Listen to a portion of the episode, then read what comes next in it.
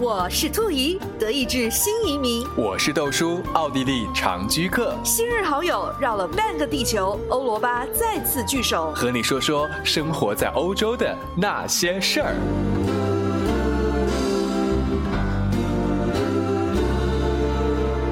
兔姨，豆叔说欧洲，很久没跟大家见面了呀。我们今天呢又来到了新的一期节目。那首先呢，我要。恭喜一下咱们就是广州的父老乡亲们，因为广州呢从五月底开始啊，像在荔湾区啊或者说芳村啊，就进行了还蛮严格的封锁。那在上个星期呢，前几天已经芳村人民呢已经冲向了 天河，开始了堂食的生活，有种那个解放的感觉啊。但是呢，其实可能很多朋友都不知道是就在呃咱们中国大陆。已经控制的那么好的一个情况之下，当然偶有小冒头，但是跟我们一衣带水的咱们的同胞，就是中国的台湾省呢，现在却是在疫情的水深火热的情况之下，有这样一个说法呀，说全球已经进入了疫苗时代，但是呢，台湾省以一己之力进入了疫情时代。那其实我们。说台湾疫情的话，都是隔岸观火嘛，毕竟我们自己没有身处在其中，所以呢，我们今天呢，就是会邀请到一个我们的妹妹，呃，小胖妹妹，她呢现在是正在台湾，我们就邀请小胖妹妹来跟我们一起来好好的剖析一下，就她在台湾生活的这段时间，就她所经历的关于疫情的种种，还有我们关心的各种问题，好不好？嗯，我们先让小胖妹妹给大家打个招呼，好不好？跟我们所有的全球的听众打一个招呼。Hello，大家好。对我先，我先就是呃，非常简单的跟大家就是在提问的方式跟我们的小胖妹聊两句，大家知道一下哈。我们为什么今天要请小胖妹妹来聊这样一个话题？呃，首先，小胖妹妹现在人是在台北的家中，对不对？对，我在台北。OK，那可不可以非常简单的给我们介绍一下你自己的，就是这个，我知道你有非常呃呃丰富的这个经历哈，你在呃呃内地上过学，对不对？然后又在国外留学，然后现在又回到呃台北，呃，能不能简单给我们介绍一下你的这段小小的经历？诶，我基本上的话，我是在台湾就是出生长大的。然后等到后来，我就是呃中学时期的时候，然后要求学的时候，我就呃因为因为其实家人就是很早都有移民到呃美国去了这样子，然后那那也有一半家人就是目前的话都是在那个大陆工作的这样子，然后所以所以说其实其实我我求学阶段可以选择去的地方其实还蛮多的，然后后来就是呃有去过。有去过美国学校一阵子，但是但是最后我还是决定就是呃，我是在我是在内地，然后呢念书求学的，然后可是今呃应该说就是这两年吧，然后也是因为家里头就是有老人家的关系，然后然后再加上说就是也是因为疫情的关系，所以说所以说像我已经回台北就是工作一年了这样子，呃一其实这样真的算起来应该是工作有一年半了。嗯，并且呢，我要补充一点的是，因为小胖妹妹呢，就是在咱们呃内地上学的时候，她学的也是跟医学相关的呃专业，所以这样子的话呢，我觉得她可以从一个就是一个医学从业者的角度，也许可以就是说更加好的去分析一下现在的情况怎么样。好，那我们现在事不宜迟，就是现在的那个台湾疫情啊，就就是我们可以从我们可以获得的一些渠道看，就是越演越烈嘛。但是其实，在去年来说呢，台湾都是。蛮开心的，因为他觉得说自己是一个抗疫标准生嘛。呃，小岛其实理论上来说起来是非常容易去抑制这个疫情的发展的，比如说澳洲啊，或者说新西兰啊之类的。小岛的话，它的进出的渠道是非常有限的，所以你基本上把大的机场去封锁了，然后那个码头封锁就可以了。那这一次是为什么在全球都已经说开始慢慢的好转的时候，台湾为什么又开始严重了呢？我这边就要不得不说一句他们的经。金句叫做“全世界看好了，台湾只示范一次”。这句话在现在就是，尤其在就是整个整个台湾现在确诊数都在暴增的一个情况下面，这句话真的是非常之讽刺。应该说，从武汉开始有 COVID nineteen 的这个。这个疫情的时候，然后我们就已经是非常关注，甚至是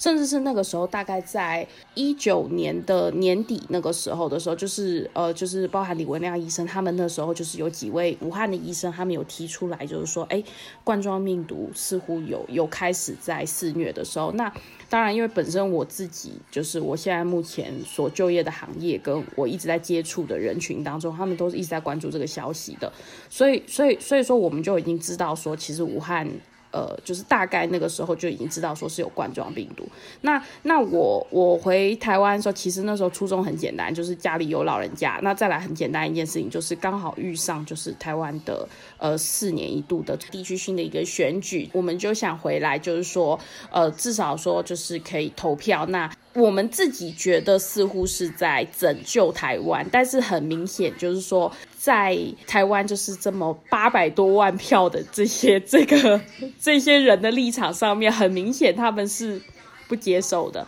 那当然，那就是蔡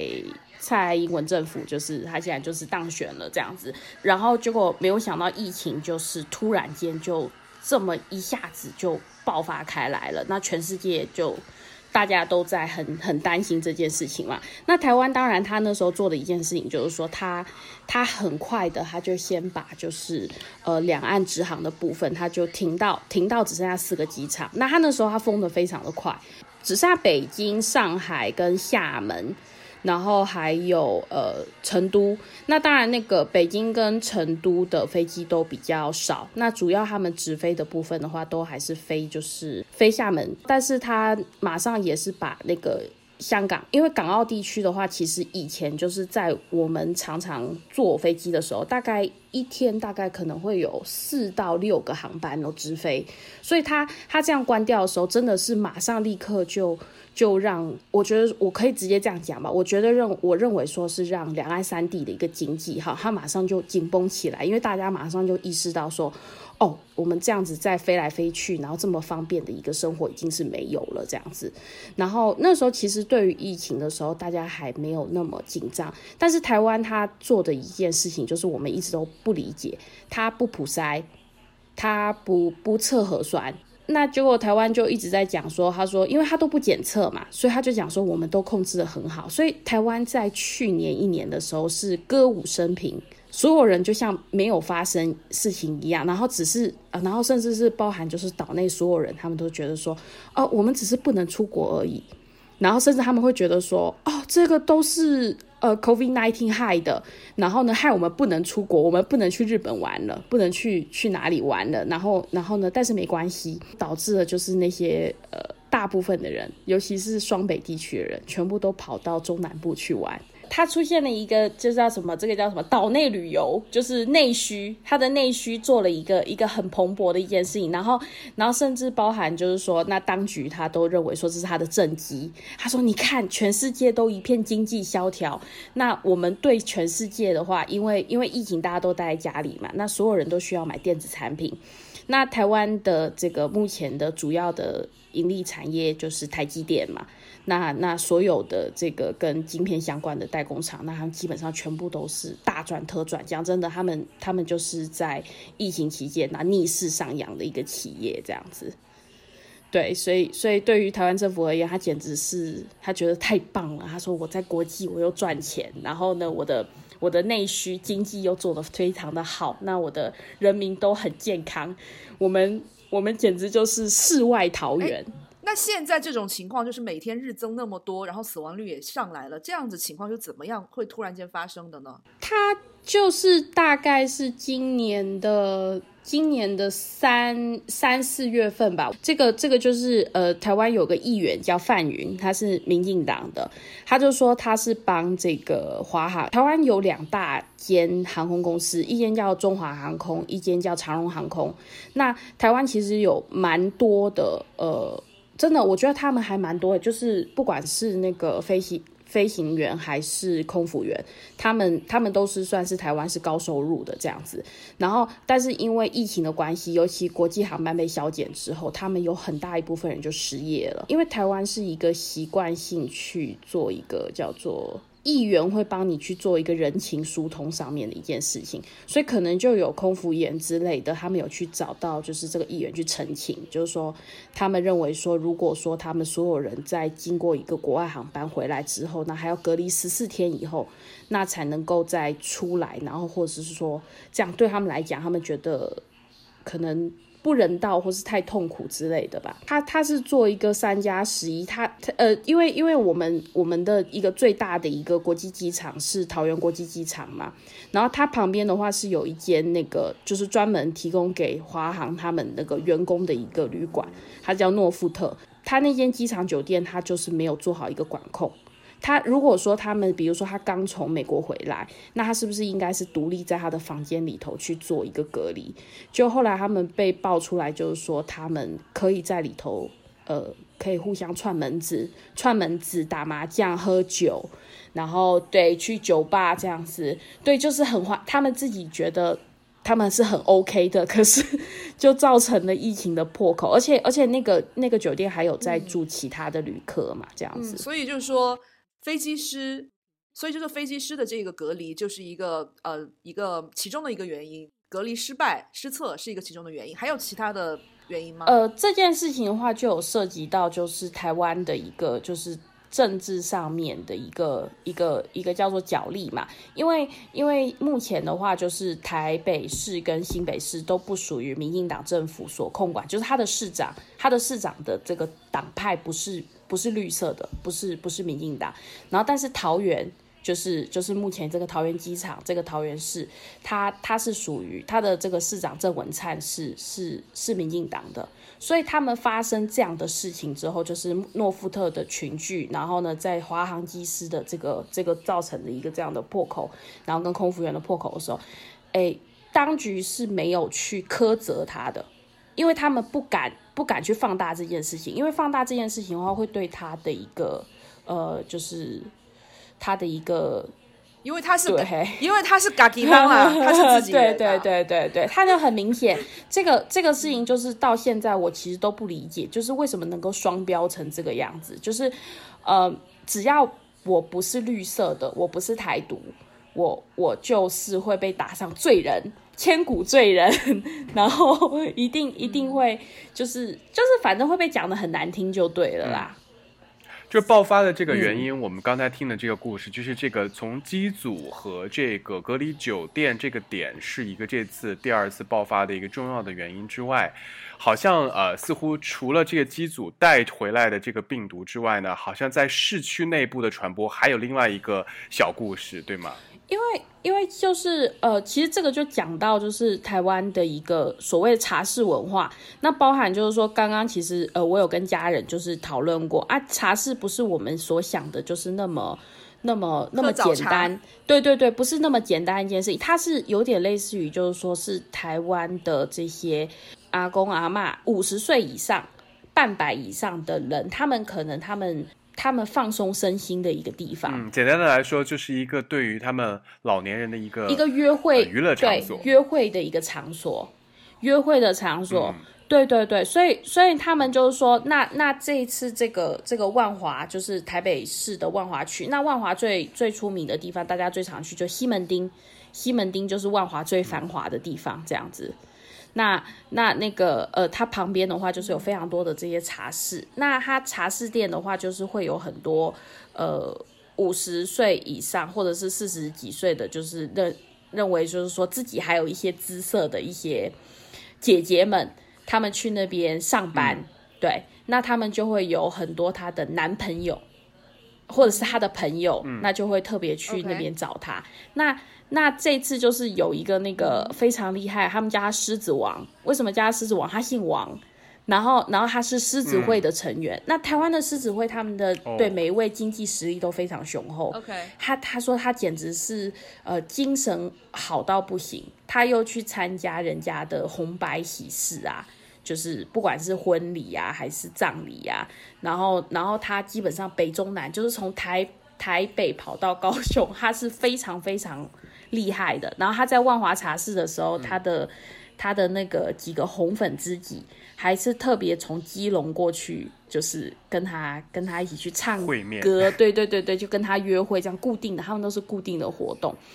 然后，那他本身就是可能因为是就是无症状带源者吧，他的传播力非常的强悍。那天看了新闻，就是说，就是说他的这个爆发之后，好像茶室有几个那个女性好像是过世了，这样子，就是因为他的传染这样子。呃，也就是说，通过这样一个本身啊、刚才说的狮子王代号的这样一个这个人物，他本身就是一个呃见多识广、走南闯北，在疫情期间，后来他呃最终确定呢就是他是一个无症状携带者，但是他又在这么多的这个呃场所出现，并且不断的在游走。其实他就是这一次呃从这个角度来进行这个输出的一个特别大的一个呃病原体，对不对？它它其实可以，它其实可以代表就是台湾的这呃，就是很有，也不要说很有，就是很有经济实力的这些中年人，他们的体力呀、然后他们的精神呐、都非常的旺盛，他们本身的交友也很广阔。那嗯，那他们真的是你都不能够想象到，他一天能够跑多少个场合，见到多少人。他就是一个行走的毒王就对了，还是特别 active 的那种。那我刚才就听到，呃呃，小胖妹就说到，就说台湾是没有全民检测的。然后我我就想问的是，台湾没有全民检测是出于什么样原因？是因为就是说，呃，像之前美国一样，只要我不测就没有数字，还是说台湾真的是如外界所传的一样，非常的缺乏试剂盒呢？哎，这个这个事情的话，就是我们就有讲到了嘛，就是有很多人问问陈时中，就是现在的这个台湾的疫情指挥官，问他说你为什么不测呢？他就说他他他就他回答就是说没有必要，还没有到这个时候。那那他也不讲原因，我们有好几家公司都是在生产这个测试剂，那他们都是出口到国外去的这样子，所以说你你说不够是不可能的事情的，但是他们就是应该说就是目前当局的话，他就是到到现在为止的话，只有已经陆陆续续开始有在做一个一个检测了，但是只有万华区，然后还有最近的话是那个台北的这个国菜市场，国菜市场就是就是有爆发大群聚的一个地方，那还有这个金源电子厂这些，他们已经是开始已经有在做快筛了，这样子。然后我我有个问题，就是说，呃，问豆子的，问豆叔的，因为这个测这个测试现在就是说，除了一些就是已经发生了很大的群聚感染的地方，它是会有一个组织的这样子的一个免费的测试以外，对，你知道，如果在台湾你想要去测试自己要自费做一个测试，需要多少钱？我跟大家先说一下，因为在德国的话，大概比较贵的是八十欧元，也就是说六百四十人民币不到左右。然后豆叔要不要猜一下多少钱？对，这个其实呃也不用猜，我大概其实有有所耳闻，就是由于这次台湾大嗯面积爆发疫情以来呢，他们很多的一些小故事大家都有听到，据说是要差不多两千块人民币做一个这个呃测试，对吧？对，真是超夸张，八十欧元我已经觉得说我也没有办法负担了，两千人民币那真的是就有点过于夸张。我现在看到的是新闻啦，新闻是讲说，他说现在就是呃，目前的话，就是台湾有给出来就是五款的居家的一个快筛，那它的价格的话是从一千八到三千块钱新台币不等。那现在就是对、哦，对人民币的四百到三千的话，就是六百，四百到六百左右。呃，但是我觉得我这里要特意的解释一下，因为刚才呢小胖妹说的这个呃四百到六百人民币的这个是居家的，就像是我们那个测试盒、简易测试盒一样，这个在。德国的话，早就已经是非常便宜了，大概是可能四欧五欧就可以买到一个了。那刚才我说的那个两千块钱的检测呢，是 PCR 检测，就说是需要去到机构，然后是用仪器来进行检测的。那这个数据呢，是因为我有两位在台北的朋友，他们正好是要来内地去工作，去杭州，所以呢，他们在飞之前近期才做了这样的一个检测。所以我觉得两千块钱人民币一次检测的这个数据呢。呃，在目前来说还是比较真实的。如果发现有那个新增的疫情，因为其实，在内地的话，它已经有非常完善的一个就是一个流程了。就比如说有一个发现的那个阳性的话，马上要把你的密接、次密接，然后所有的你的工作或者说是活动的一个轨迹给你找出来，然后呢去进行呃筛查呀，或者说是进行隔离啊之类的。我想问一下，如果说在台湾发现了一例确诊阳性的话，有没有这样子的一些做法呢？就他是怎么样做的呢？因为台湾就是有一个叫做就是很厉害的一个科技达人，反正就是目前民进党政府就是就是说很厉害的那个人，他说他叫唐凤。那他他最最目前他最大的攻击就是那时候在口罩很缺乏的时候，他就做了一个 app，那你就可以看到就是说药局现在有多少口罩。然后你什么时候你要不要去这间药局去买口罩？你可以在那个 app 上面看到，所以他们就被造成造神话了。那他现在他就争取到一件事情，就是说我们到每个工作场合，就是包含你进到便利店的时候，它都有一个就是呃 QR code，就是二维码。那个二维码的部分的话，就是呃。你用你的手机，然后把它扫一下，它就会有一个简讯，那就传给台湾的这个卫生局，那一九二二，那他传给他之后的话，那他就会知道说，OK，你这个手机的这个人，你你在这个时间有去过这个地方。那如果说这个地方它有爆发出有确诊者，就是他有经过这边的时候，那他们就可以缩小范围，就是知道说在这个时间段出现过是哪几只手机的哪几个人，他就可以打电话去通知他了。目前他们是用这样的方式，就是说来排除，因为目前台湾只是在做一个类封城，就是我们是自主封城。但是，然后他是把很多这个游乐，就是基本上是文艺的所有的游乐场合都关起来了。但是民生呐，还有卖场这些东西的话，都还是没有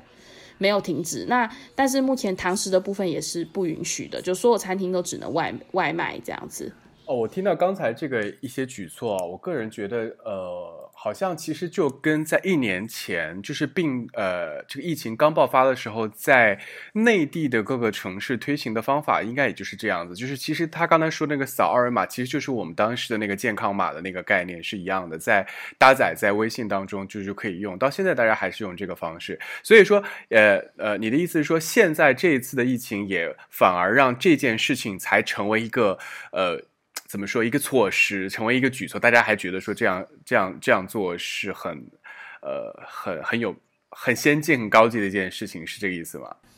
对，应该说，因为因为其实我自己在内地念过书，我就知道说，就是呃，因为因为第三方支付的衍生，那所以说让让智能手机基本上成为了，就是说呃，内地就是说所有我们的就是。不仅仅是交通，它已经不仅仅是什么钱包或是通讯软件，它已经是所有你的什么信息 ID，就反正你出了门之后，你基本上就是拿一台个人电脑，就是你的智能手机在你身上这样子。对，但是台湾到目前为止的话，它很多地方还是非常的传统，它只收它的现金，它只收新台币现金。对，所以说这件事情其实也造成非常多的人其实是受不了的。就是包含，比如说火车站的游民，他们他们根本就没有地方可以去啊，他们就是睡在那个火车站下面啊。然后以前的时候，他们还可以去管餐厅要他们，就是当天当天餐厅可能可能就是就是他们他们那个 West 掉的。就是这些餐点啊，什么这些东西，但是目前有非常多的一些餐厅，因为因为疫情的关系，可能他们就自己就停业了，这样子。就看来内地的朋友真的是可以捐一些茶叶蛋之类的哈。好，讲个笑话，讲个笑话。不好意思，我们吃不起，我们吃不起。我这个这个这个这个这个这个，如果说是给就是很绿的很绿的民众听到的时候，他们是会非常非常非常生气，他们会非常生气。其实之前我。我没有搞清楚茶叶蛋的梗，后来我有去看，我有去看，就是说好像就是一个名嘴吧，他可能就是为了也是博人眼球了，呃呃，收视收视率，对对，眼球，他就说他就说台湾的便利店每天都煮了可能一两缸的茶叶蛋，那我们晚上都都吃不完，都要送游民什么这些东西，可是可是他不知道，他甚至都不知道说全家都已经开到大陆去，大陆开的到处都是全家这样。就刚才小胖妹说，就是说，呃，如果说你在你和已经确诊的阳性同时出现在一个地方的话，你会收到打电话给你说，哎，不好意思，跟你同时在那个地方的人已经确诊阳性了。除此之外，还有没有什么样？比如说，他会要求要求你去做呃那个呃核酸检测，还是说他会要求你去自主隔离？他会不会有进一步的要求？哎，目目前我们看到的新闻，我看到新闻，因为我身边还没有出，就是我身我接触到我实际接触到的人，我是没有遇到那个确诊者啦。就是就是呃，我是知道是说他们是说只要他是无症状，如果他是无症状的，他打电话给一九二二，就是台湾的现在这个相当于是所谓的疫情的一个热线，对对对，然后呢，可是只要你是无症状的，他甚至会告诉你说，他说你你不要去，你不要去快筛站。你不要去医院，这样子，你就是待在家里头。如果你觉得很危险的话，你就自己待在家里头自主隔离。所以台湾现在其实有出现很多起，就是他他们叫他在家自主隔离，就等到两三天之后，家人才发现到说他已经。就是在房间里头，然后没有了呼吸、心跳这样子。这个其实我觉得，这个又是不得不说，其实这样的事件在欧洲之前也是有发生的。因为大家可能很多人也从新闻报道上有听到，就是欧洲其实也是在这次疫情当中，很多国家，甚至你认为的就是很多发达国家，他们在医疗。的技术部分，这次在疫情面前，其实也是几乎处于一个束手无措的状态。这一点包括啊，奥地利也是这样子。之前有一个我们身边的这个一个华人朋友，其实的相似的故事就是这样的。呃，当时就是因为也没有完全能够达到这个全民就是能够免费筛查的地步。然后，如果你自己一旦发现你可能有疑似的一个症状，那你打给这个所谓的一样的电话的这个中心，他也不会让你马上去医院，因为医院已经完全饱和的状态，他的重症的监护可能也就是完全能够，呃呃，就是救治一些你已经非常非常严重的情况。那他也是完完全全跟现在你所说的这个状态是一样的，也是有一个悲剧，就是呃，在呃这样的热线电话的这个指导下，让你啊，如果你有一些轻症的话，只是说好，那你就回家自己待着，然后自我隔离。包括可能去吃一些药就可以了，但是没有想到的就是，如果每个人的这个身体情况不一样，然后你的这个病情可能会发展的非常严重。那有的时候第一天还好好的，第二天晚上，呃，在睡觉。白天起来的时候，可能就已经离开人世了。这种事件，其实，在上一波的疫情当中，欧洲最起码已经有这样的事例发生了。所以，呃，刚才我听到，如果在台湾地区还是有这样的事情发生的时候，我觉得还是挺可惜的。嗯嗯嗯。那其实我就知道说，其实北投也是发生了一个类似的一个，就是惨绝人寰的一个案例。妹妹要不要跟大家讲一下北投的惨案？他。这个案子的话，比较比较特殊的一件事情是，他们家是呃，就是都是算高龄者吧，就是父母亲的话都是八九十岁，然后等于是老老老老父亲、老母亲带着一个五十几岁那有这个精神上面有障碍的女儿住在北投的老家，然后他的大儿子是住在万华的。那万华的话，就是这次的这个，就是它除了阿公店的一个爆发的一个群聚之外，那还有很多，就是因为万华有很多那个批发市场在那边，就是就是它是属于一个比较台北市。出入人口上面可能比较复杂的一个地方，因为批发市场的时候可能是北中南，就是很多人都会去那边的，所以所以说他他的那个儿子好像是有跟万华的确诊者有过接触，但是他可能自己也觉得不对劲，所以他就搬到了北投，就是回北投家里头去住了。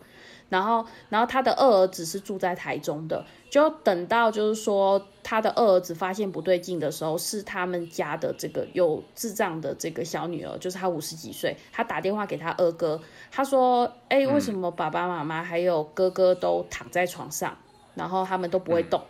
他的电话是这样跟他二哥说，他二哥才觉得说：“哎，好像有问题。”然后才打电话给这个，他好像也是打给了台北市的议员吧。然后议员帮忙，就是在请那个警察局，就是当地的派出所跟这个卫生局，就是他们也是全副武装，都穿着隔离衣，然后进去查看，那才发现到说，就是呃小小妹，就是她五十几岁，这个有精神异常的这个，她已经是在发高烧的一个症状了。那只有他还剩下他还活着，嗯那剩下他们的老父亲、老母亲跟着他哥哥都已经是沉尸在床上这样子。呃，其实如果说我个人觉得，如果在呃疫情初期，如果就是抄作业抄得好的一些同学呢，看一些就是成功案例的话，其实有些呃惨剧其实完全是可以避免的。对，然后我。我还我还想我还想问一件我问一件事情，就是呃，大家都知道，其实这一次的这个台湾的疫情爆发有一个核心问题，就是关于这个呃机组人员的这个飞来以后的这个隔离情况嘛。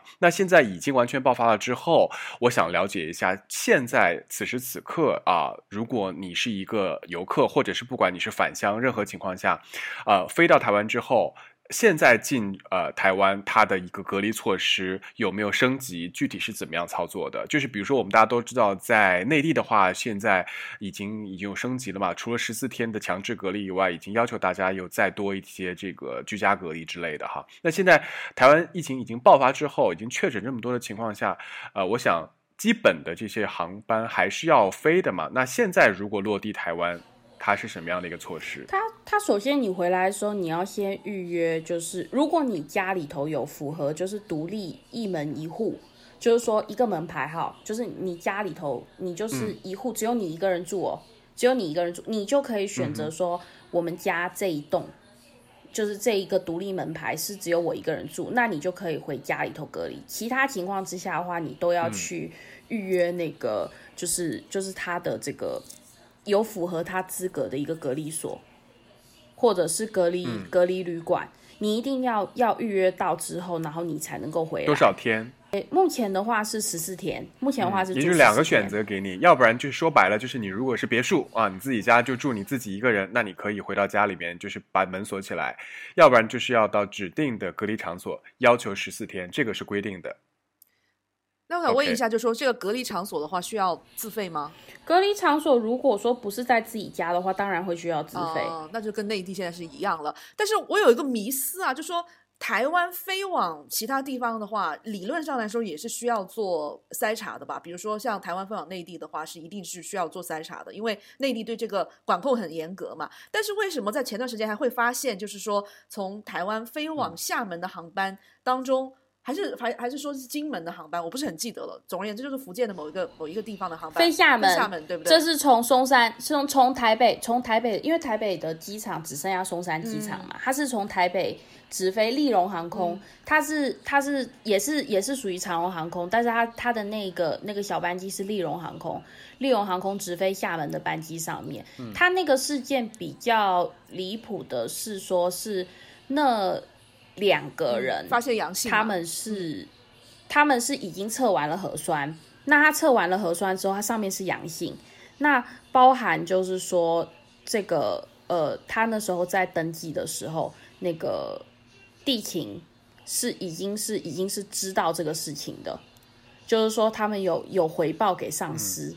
但是，但是这件事情很夸张的一件事情是在于说，他回报给主管之后，他的主管跟他讲，我我其实到现在我看那个新闻报道，我都搞不懂，就是说为什么他的主管可以跟他讲，他就说你离他远一点，就没有说是你把他拦下来，他阳性没有办法飞。这个这个这个事情，就是我们就有上升到一件事情，就是关于就是台湾人现在目前的心态，就是就是包含不管是在选举，还是说在外面很多事情上面，就是今天这件事情我去碰了，可能反而会沾得我一身骚。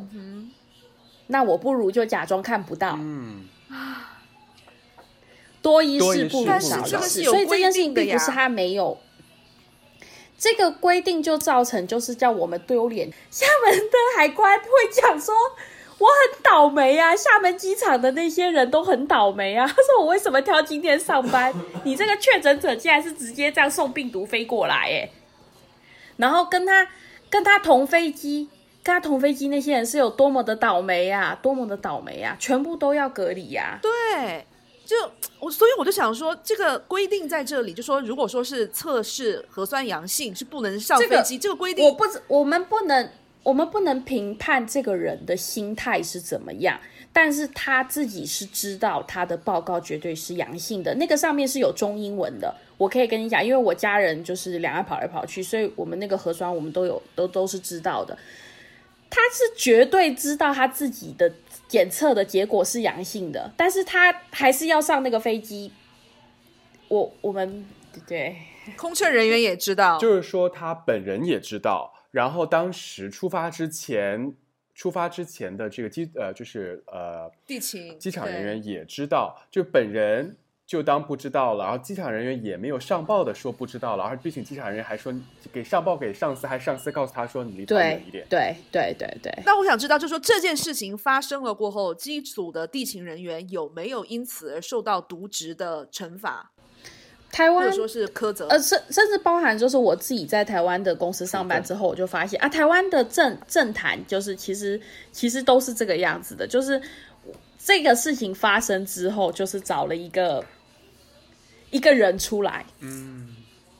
就是因为他，因为他决策不力，All right，就是还是有一个背锅的就对了。啊对对对对对对对对对对，然后就他他就有讲啊，他他们那时候这件事情发生之后，然后然后民航呃呃呃台台湾的这个这个航管局啊什么这些东西都有讲、啊，他说哦这个我们一定会就责的，我们绝对会就责的。嗯，表面上的功夫还是有做到，然后也并且是有人出来背这个锅就对了。但是，呃，具体你你就责是不对的啊，你重点事情是这件事情，你有没有想过，他如果发生了，下面人要怎么做？这个人要送到哪里去？嗯你是不是当场就应该就是要叫这个这个穿隔离衣的这个这些清，这不是清洁，就专业的人员就过来，就是把他就是。就是讲不好听，就是直接就是抓到隔离所去了，然后或者是说在他在他的检验核酸报告是阳性出来的时候，是不是就应该马上那个卫生局就应该列管这个人，把他直接抓走？我们所有人都是这样想，可是没有。对，台湾现在就是，他就告诉你一件事情，就是我没有办法，我已经很忙了，我已经在想办法处理这么多这些东西，这些人我没有办法去做。所以这件事情发生之后啊，呃，有没有呃，就是从制度上有一些呃变化，或者说呃有一些改善，改善就是把它更加呃严格规定化，就是。照章办事的把这件事情做一个改善，因为毕竟已经发生了嘛，我们笑话已经看过了，那我们就要不要就是亡羊补牢，就是以后该怎么做？会不会现在有帮大家也有一些更好的这些 clarify？这个这个就是我们在讲的，这叫做就是台湾社会的一个民情跟跟跟中国大陆的一个差别。中国大陆是呃。我直接讲哈，就是我们是一党，然后呢，呃呃呃，政府的话是有一个比较大的一个 power，所以说他讲话跟他做事情的时候都是直接快很准就抓住的。那那可是台湾就是属于那种就是，我就讲一讲啊，你们要做就做，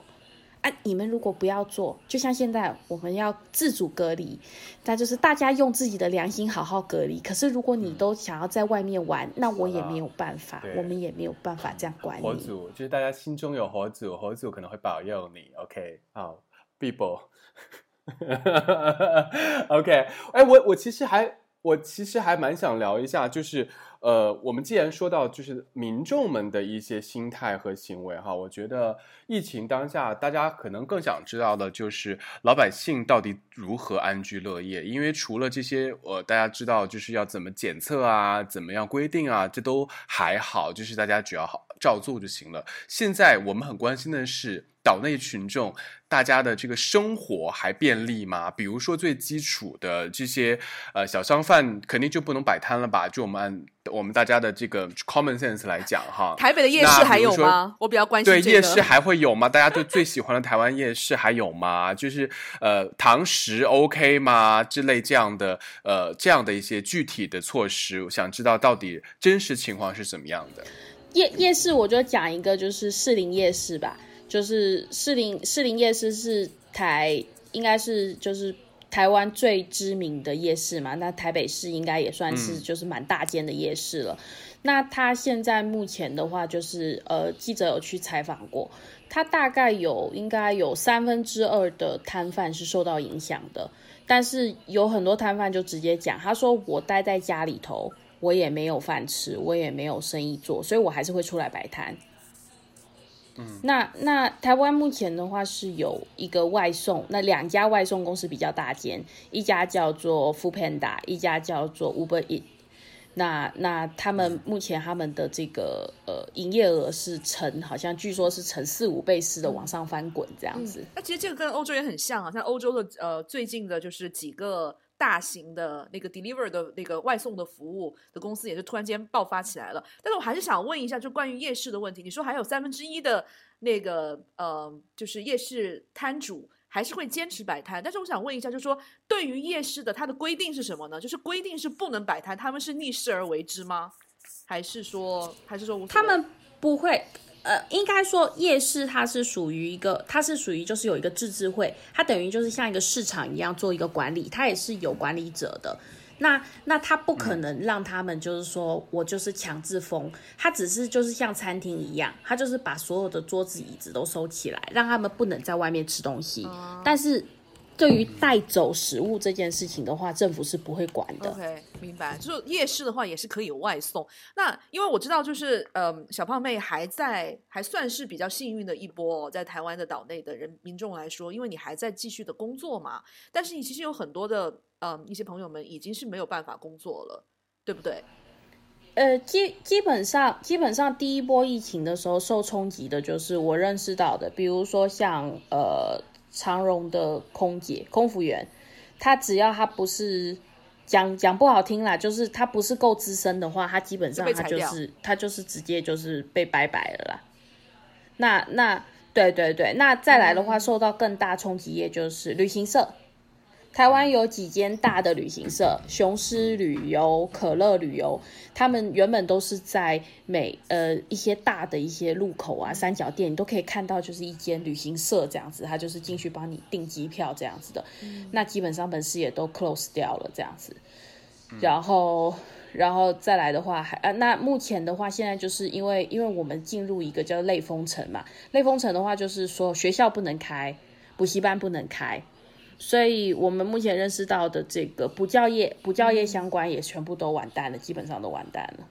嗯，这个我想问一下哈，其实这个里面也是有，也是有很好的这个例子可以学习的。应该其实早就应该有准备，就像呃内地，我知道网课也是在今年的这个疫情期间，就是马上就崛起了。我不知道台湾就是补教类，其实在网课方方面应该也是其实可以马上跟上的呀。目前的话就是。内地因为因为因为新媒体的崛起嘛，那因为电商的崛起，所以说对于我们而言，我们拿着一个手机来上课，这是一个对我们来讲很简单的事情。可是对于台湾到目前为止，到很多地方都只收现金的时候，他甚至可能家里头都没有电脑，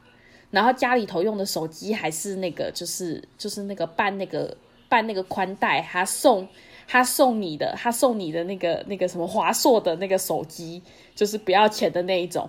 对于对于他们而言，他还要再突然间花个两三万去买一个可以让他上网课的一个设备来讲，这对于台湾很多家庭而言，他们是无法接受这件事情。哎，那我就有问题了，因为学校不能开门嘛，然后学小朋友就不能去学校，你又没有办法去进行网课，那小朋友怎么学习？自学成才吗？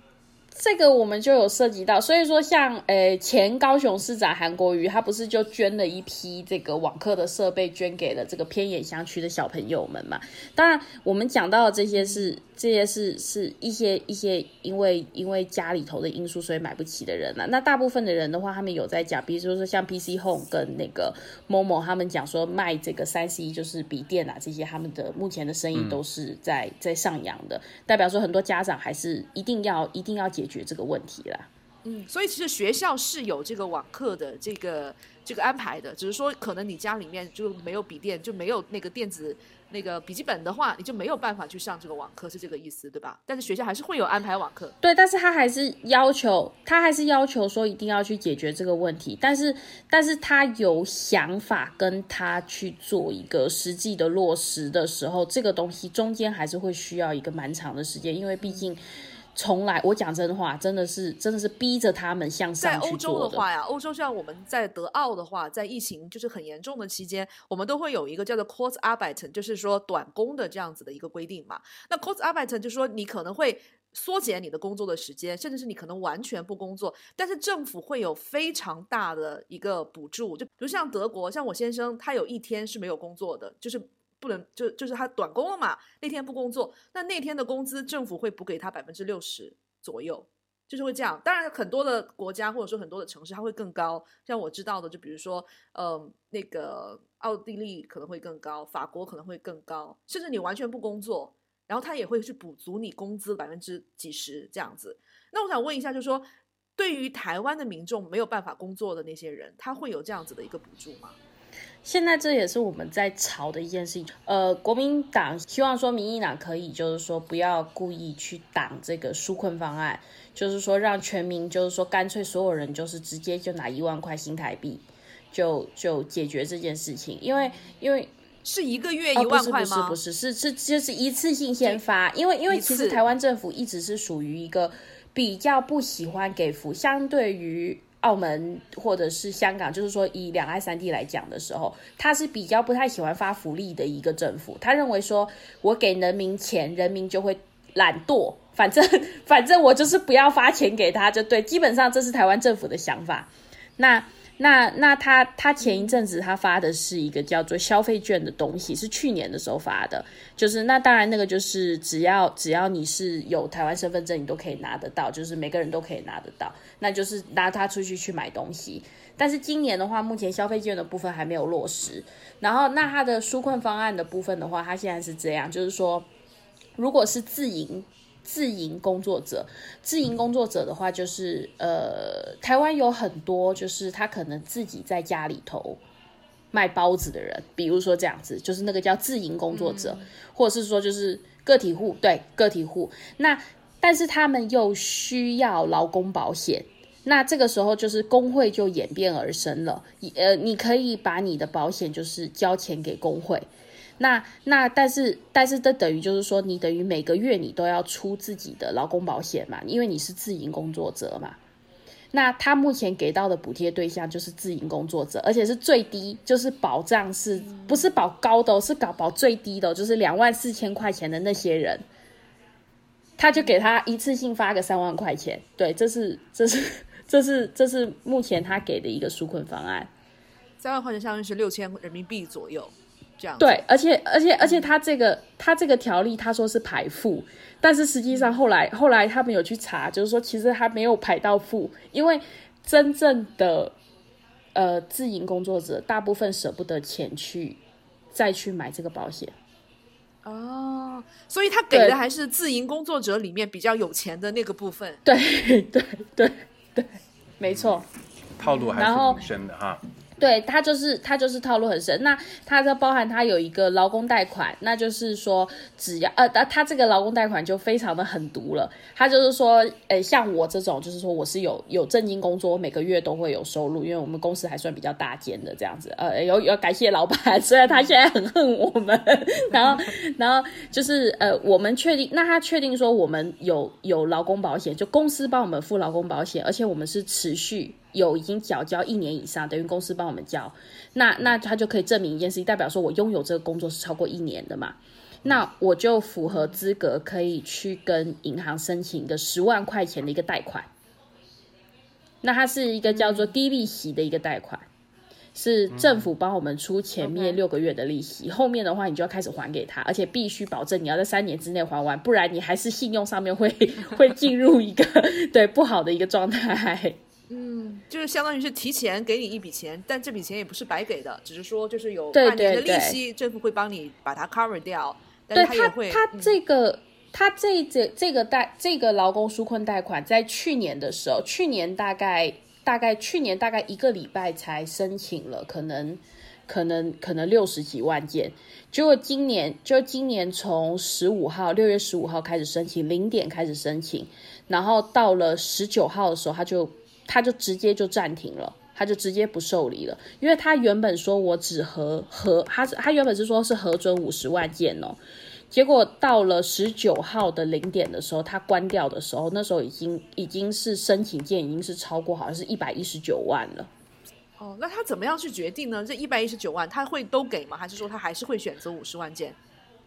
呃，它是交给银行去审核，就是说，就是说，如果说，比如如果我是劳工，然后我想要借这个东西，我就是我自己有一个薪资行嘛，就是台湾的银行也都是就是各家我们自己去独立去开户的，那我就跟我的我的这个银行，然后我去做一个申请，那银行银行核不核过，批不批准，这是他不管的事情的，是银行对我们的。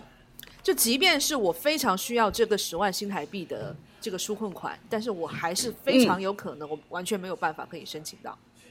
没有错，你还是非常有可能银行就是拒绝你。那你你你你身边或者说你知道有些例子，就真的是在疫情期间，就是家庭就是完全是活不下去这样子，但是又得不到。帮助的嘛？我我同事就是很简单一件事情嘛，他他是住在新北的板桥旁边的那个泸州，他他就是他的妈妈就是自营工作者，他妈妈就在家楼下就租了一间店铺，然后做那种热炒店，那他的热炒店就是给这些就是呃呃。就是附近的这些工人们，就是工地的工人们，他们可能晚上的时候就去那边喝酒啊、吃菜啊这样子，然后就是靠这样子来做生活的，其实就是做小本生意。那那他妈妈就是标准的，就是个体户自营工作者嘛。可是他已经呃，他解释是说他没有去买那个保险的原因，是因为他妈妈年纪大了。那我没有细问这个原因，可是可是他妈妈就是明摆的是自营工作者，可是他没有办法申。没有办法拿到那个三万块钱，然后，然后他的弟弟亲弟弟是在补教业工作，在台北车站附近工作。台北车站那一旁边的那个南洋街，就是那个补教街，我们前一阵子经过是全部都是关门的。嗯，对，那他就直接就被放无薪假。他的老板可能还算比较好，就是没有讲说我辞职，我把你给 fire 掉。他就是说，我们就是看什么时候疫情缓解了，我可以把店门打开来了，你再回来这样子。他现在就是就是待在家里头，就是没有钱的一个状态。嗯嗯，对。哎呀，这个日子也很难过呀。看来真的是只能是疫苗上升了之后呢，可能会改变这样子的一个局面。那问题就来了，咱们来一起来聊一下 魔幻的台湾的疫苗情况吧。你就是台湾现在的疫苗的话，就是其实就是很简单嘛，就是，呃，执政党的话，目前就是蔡蔡政府就是希望说，希望说大家可以等，等我们自己这个高端的一个疫苗，然后呢，他还去他他想要让高端疫苗不做第三期临床试验，然后就直接让 台湾人可以直接来做施打。那他甚至还真是在想一件事情，是说，呃。呃，我我就算没有做第三期的临床试验，我也可以拿这些疫苗去卖给菲律宾，或者是去卖给其他的南美洲。我们只能说想法很美好。这个实在太夸张了，因为因为我我相信，就是小胖妹你自己是学医的，你也会知道，就说第三期的临床的实验是非常非常重要的，因为其实第一期和第二期它的规模都是比较小的，比如说像第二期的话，可能几千人就够了，但是第三期的话，它才是会就是扩大到比如说几万人，大概是三万人啊，或者说是更多的人数左右。其实第二期的话，因为我去咨询了我一个美国医生的朋友，然后他是这样说的：第二期的话，基本上可以解决的问题就是说打这个疫苗不会。死，注意是不会死。然后只有第三期通过了之后，你才会知道说这个疫苗有没有用。也就是说，如果你不做第三期的疫苗的这个临床测试的话，你是完全不知道台湾所谓的这个高端的疫苗会高端到什么样的境界，或者说是不高端到什么样的境界。这个是非常不负责任的一种行为啊！据我所知，现在岛内的情况，关于疫苗的呃一个。就是各种魔幻的故事哈。首先就是刚才胖妹所提到的，就是岛内自己要做一个名字叫做高端这个品牌的一个疫苗哈。大家听清楚了，不是说有多高端哈。他们自己想做一个这样的疫苗，然后他们打的如意算盘呢，就是把这个疫苗做出来之后呢，除了岛内自己消费也可以产生一个经济收入之外呢，还想要卖给其他一些就是他的小兄弟们。那他殊不知的是，首先这个首先没有过三期，他还想要拿给岛内的群众。来做三期实验，我们所谓的要做小白鼠这件事情。其次就是他有没有想过，就是他小兄弟们有谁敢买他这个呃这个这个高端疫苗呢？而且就是小兄弟们呃就是没有傻到，就是说现在有大把成熟的，包括可能价钱都已经下来批量生产的这几家疫苗，为什么要买你的这个这个这个高端疫苗呢？这个是一个魔幻的第一个故事，就是已经让岛内的群众，我想就是明确明事理的人已经很觉得很好笑了。第外第二个就是我觉得大家可能比较关心的问题，就是关于采购的这个疫苗，我觉得这个是很多人现在很关心的，为什么采购？造成了这么多很 drama 的事件，哈，就是有，比如说现在呃已经发展到了这个比较近期的故事，就是呃呃大家都知道的。啊，岛内想要采购就是这个呃德国的这个 BioTech 的疫苗，那呃故事发展成哦，我们想要跟原厂去购买，殊不知啊原厂呃不卖给我们，是因为有一些呃未知因素的影响，然后呢就是断了我们的路啊，我们不能买。那这个所谓的未知因素，就是大家都知道 BioTech 呢是在被我们这个呃。复兴集团作为了一个这个全大中华区、呢亚太地区的一个总代理，那你这个人商业的这个和这个是商业的结构，这个大家都知道了。你就是你不管买你买一辆奔驰，你哪你说啊，我不在台湾买总代理的，我要去德国原厂买，德国原厂会理你吗？不是同一个道理吗？就是这个都最简单的问题。那呃，就是领导人们现在给的口语口气，居然是说。呃，有有人在从中作梗，这样的这个故事，其实导弹民众自己相信吗？我想首先想问这个问题，胖妹。嗯，首先第一点就是我们不能否认一件事情，民民进党会成为他的执政党，就是因为他有自己的，他们说他有自己的网军，真的，他们有花钱培养，他们有培养他们自己一票，他们可能从。从校园时候就开始培养的，我讲真的，真的，他们就是他们的这个帮他们的这个做做新媒体的这些人，那就是网络，我们叫网络水军哈。当然就是说，就是说，那那每一个每一个党派都有他自己生活呃，就是活下去的一个一个办法啦，所以我们也就不去评价他这件事情了。那。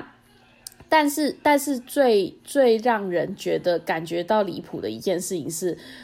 明明就有台湾首富郭台铭，明明就有台积电的一个就是董事长，那那他们都已经是这么，我讲真的，他们的公司都是所谓富可敌国了，他们都已经看不下去，他们要直接就是出来，就是我要买疫苗给台湾人打疫苗，他们也可以被挡住。然后还可以往他们身上泼脏水，然后，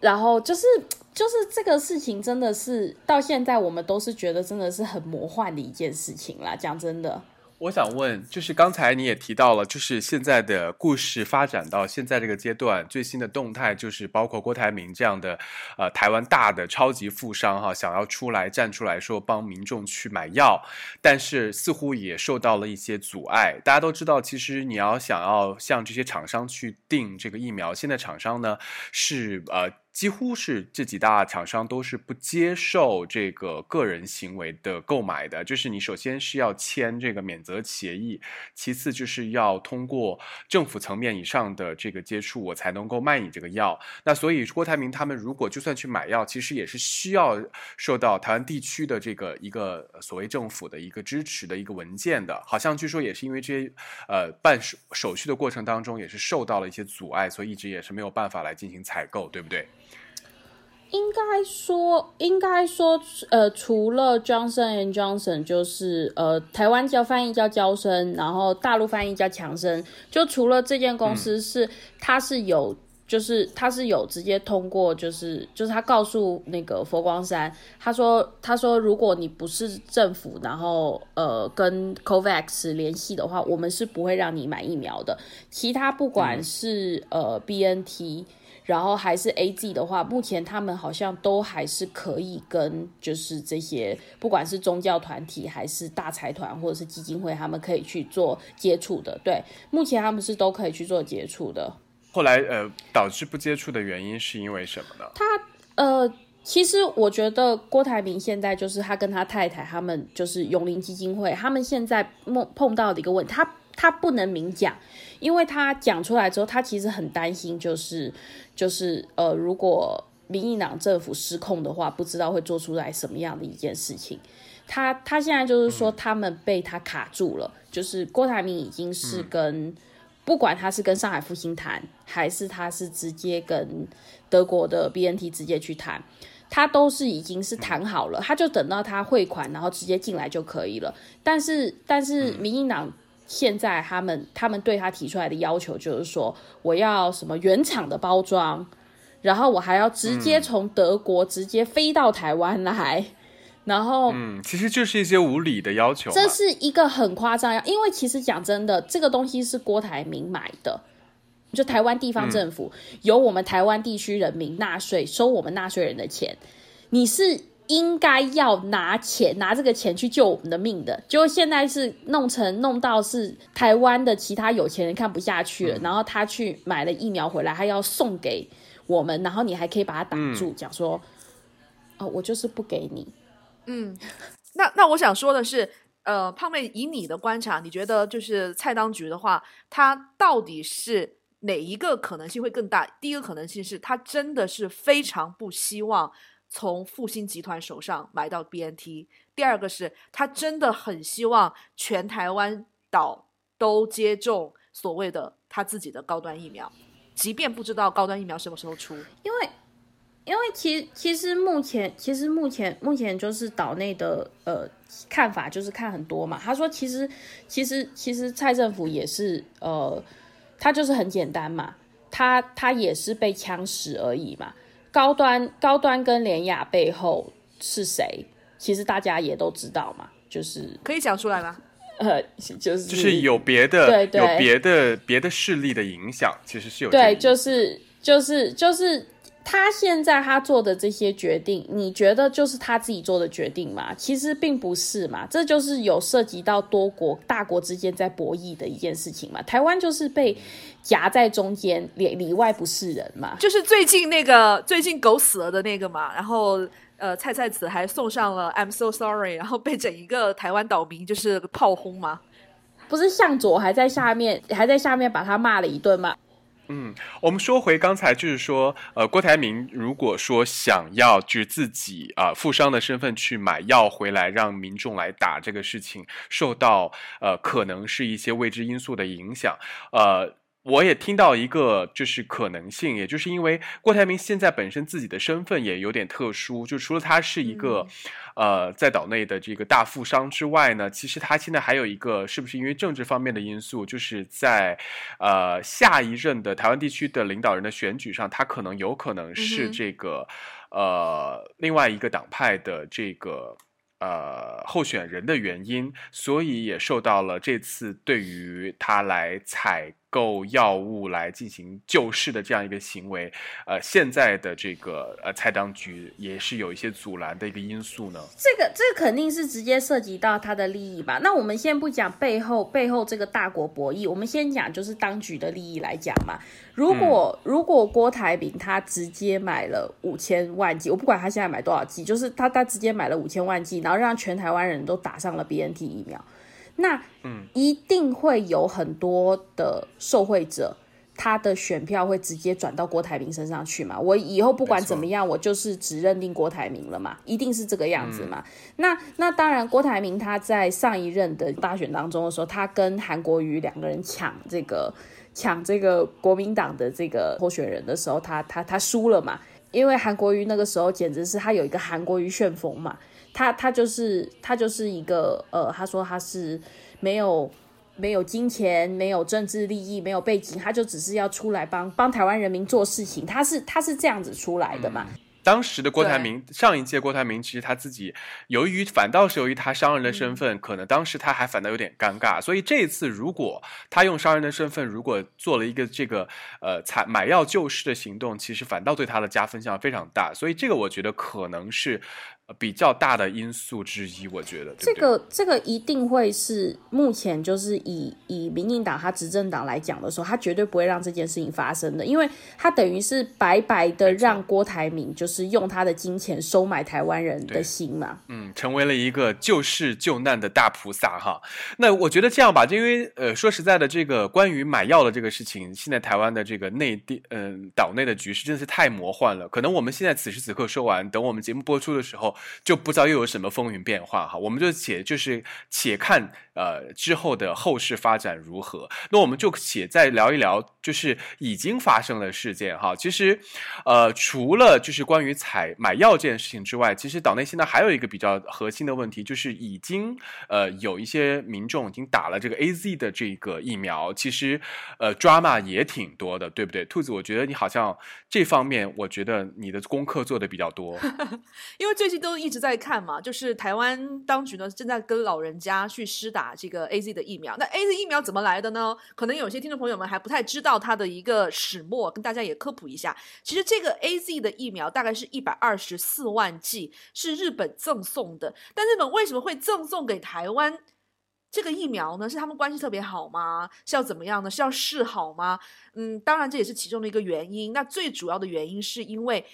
A Z 疫苗在全世界都会造成一个血栓的问题嘛，都会有一些安全的隐患，所以呢，日本是已经禁打了 A Z 疫苗，但是在禁打的同时，他们之前已经进口了非常多的 A Z 疫苗，所以这一百二十四万剂是日本已经快要过期的 A Z 疫苗。顺水人情，顺水人情，哎，对，做送给一下，然后呢，呃，台湾民众非常的感动啊，然后我看了很多，就是在呃 social media 上面的一些关于这个事情的，就是台湾的民众的一些反馈，大家就说，哦，等疫情过去之后要去日本撒钱啊，然后患难见真情啊，即便大家都知道说它快要过期了。然后，并且呢，是基本上现在目前来讲的话，整一个欧洲已经没有办法去打 A Z 疫苗了，包括默克尔啊，德国的总理，多国都已经禁止了，都已经是混打了，因为 A Z 他们已经不进了，就是因为它的整一个那个后遗症的呃这样子的一个情况。那我想问一下，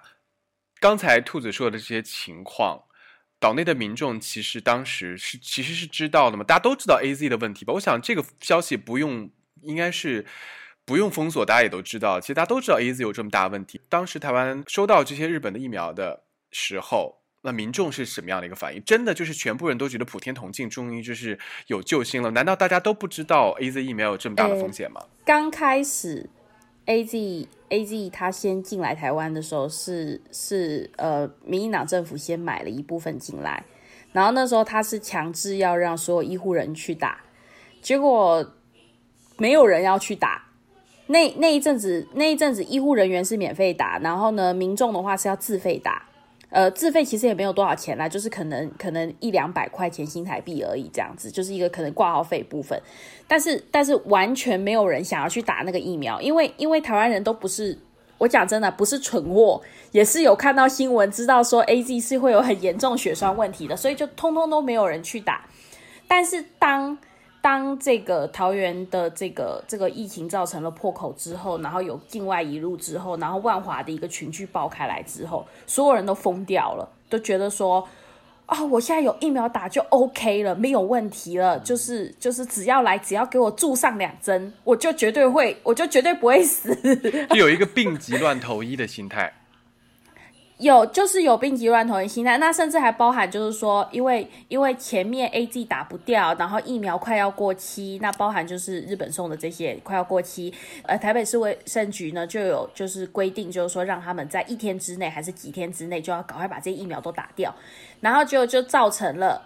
结果就造成了就是有一间诊所叫好心肝，那他就呃，因为那一间诊所他的这个院长就可能是在政商名流界是非常有名的。然后呢，他就说，他就开了一个漏洞，他就说，我们有非常多的志工，他们都常常面对第一线，都接触到第一线的民众，他们真的很热心，我们一定要帮他们打疫苗，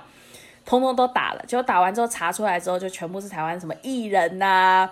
然后什么一些名，反正就是名人全部都去打了。哦，那所以就算是一个丑闻了。就本哦来说他拥有这个呃 A Z 的疫苗，应该是给一线嗯的，就是危险性极大的，比如说是像老师啊、售货员啊，甚至是医疗系统的呃从业人员这样去施打，结果最后都是关系户，都是名人医人这样子。哦，然后再来一件事情，就是说，呃，我们有讲到说日本送 A Z 这件事情，就是关于到底台湾人比较喜欢中国大陆，还是比较喜欢日本？不要问我，去看那个选票就知道了。不要问我。所以就是说，呃，由此也可以大概理解说，当时这个日本送来的 A Z 疫苗，为什么岛内的群众会后来有一些就就深知 A Z 疫苗的这个呃各种的情况，但还是觉得就是欢欣鼓舞的接受的一些呃错综复杂的原因吧，我觉得。但是后来还是呃，据我所知，这个在台湾接种的 A Z 疫苗的这个猝死案还是呃，不管是直接还是间接的这个。这个这个这个数量也是在不断的上升哈，到现在应该有多少例了？好像有几十十快到例八十例。您说，您说接，您说接近 A Z，然后然后他猝死的案例嘛？因为因为他这个会有这么大的一个反应，是因为他先从高龄者开始打，他先从九十几岁的哦开始打，嗯，OK，他先从最高龄的人开始打反倒是一个非常危这险的这真的是个非已经深知是 A Z，还给了一个高龄的这个呃危险，因为因为我有在讲嘛，就是台湾现在在抢疫苗嘛，那既然在抢疫苗的时候开始出现资源分配的时候，到底什么样子的分配法才会是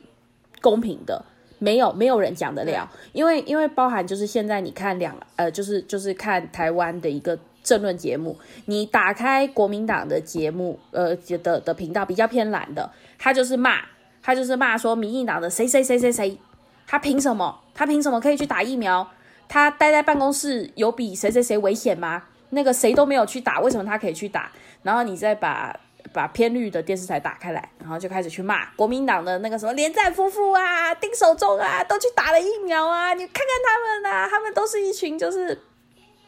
呃，在那里就是贪赃枉法啊，然后呢，那个权贵啊，然后吃东西啊，这不插嘴啊，这些东西，就是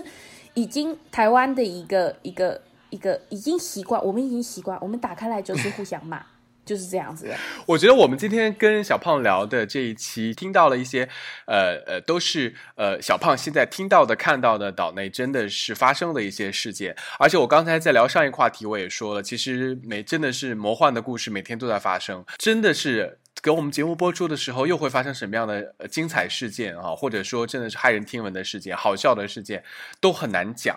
嗯，但是我们就是如果有下一步更新，大家也比较有感兴趣的话，我们下次可能再跟呃这个小胖来聊一聊，好不好？嗯，因为现在台湾真的是一个太缺乏疫苗的一个情况啊。那大家都知道，就是说，嗯如果说是要把这个疫情真的控制住的话，疫苗是非常重要的。然后蔡当局呢，之前就说五月份的时候是承诺说七月份的时候高端疫苗是可以问世，但是现在又改口说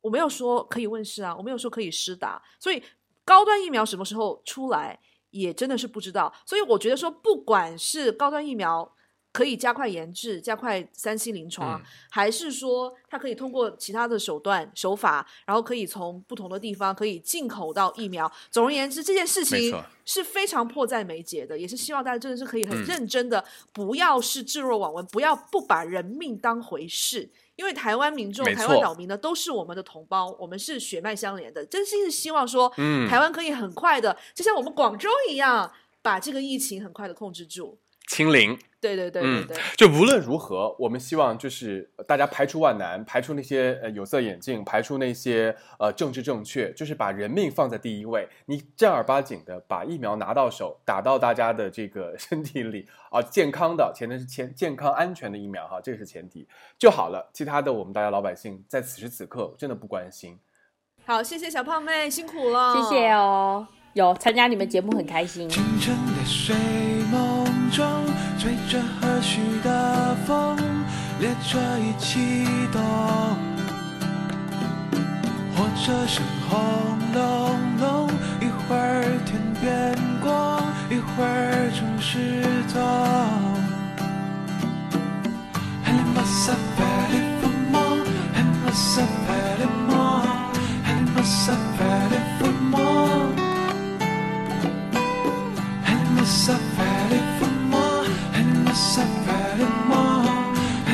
在飞